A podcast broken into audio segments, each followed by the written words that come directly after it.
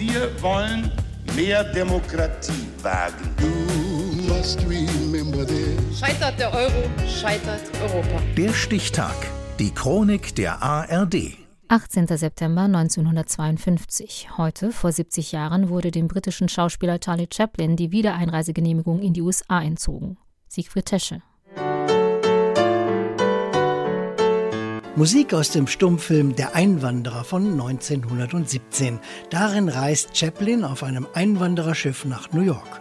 Kurz vor dem Ziel drängt ihn einer der Beamten an Bord hinter einen Tau und Chaplin verpasst ihm einen Fußtritt.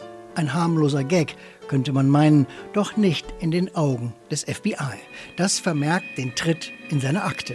Auch Szenen aus dem Film Moderne Zeiten tauchen darin auf. Halle 5 arbeitet zu langsam. Mehr Tempo. Chaplin spielt einen von vielen Fabrikarbeitern am Band. Der Firmenchef treibt sie an. Das FBI sah darin Kapitalismuskritik und kommunistische und antiamerikanische Tendenzen. Ab dem Jahr 1922 wurde Chaplin vom FBI beobachtet. Richtig intensiv wurde die Suche nach belastbarem Material Ende der 40er Jahre. Im Juni 1947 forderte der Abgeordnete John E. Rankin, man sollte Chaplins abscheuliche Bilder vor den Augen der amerikanischen Jugend verbergen.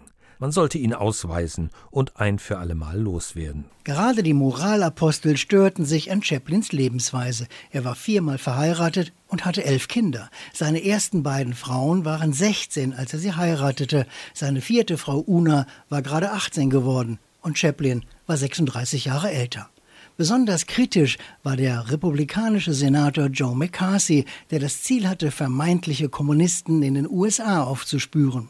Er zitierte Chaplin im Oktober 1947 vor das Komitee für unamerikanische Untriebe. Are you a member of the Communist Party? Or have you ever been a member of the Communist Party? Chaplin erklärt, kein Kommunist zu sein und bezeichnet sich selbst als Friedenshetzer.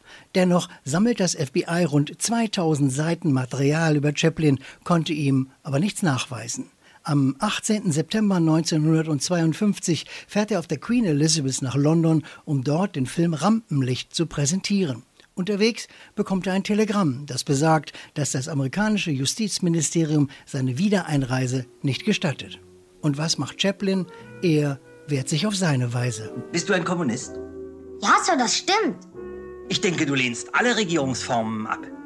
Richtig, aber ich habe es satt, dass die Leute mich löchern, ob ich das bin oder ob ich das bin. Also wenn es ihnen Spaß macht, bin ich Kommunist. In seinem Film Ein König in New York aus dem Jahr 1957 macht er sich über die Kommunistenjagd lustig. Johnny, was suchen Sie denn? Abhörgeräte.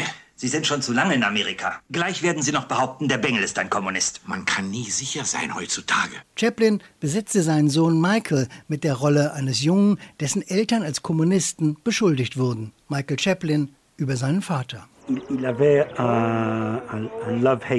Er hatte eine Hassliebe-Beziehung zu Amerika, aber er sagte immer, dass er Amerika nie wirklich hassen könnte, weil ihm dieses Land alles gegeben hatte. Er war ein Anarchist, ein Außenseiter. Sein Tramp war auch ein Außenseiter.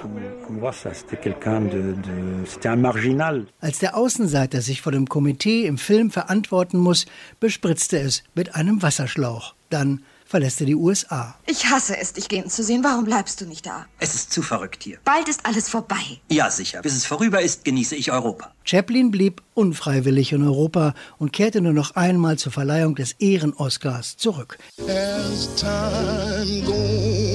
Der Stichtag. Die Chronik von ARD und Deutschlandfunk Kultur. Produziert von Radio Bremen.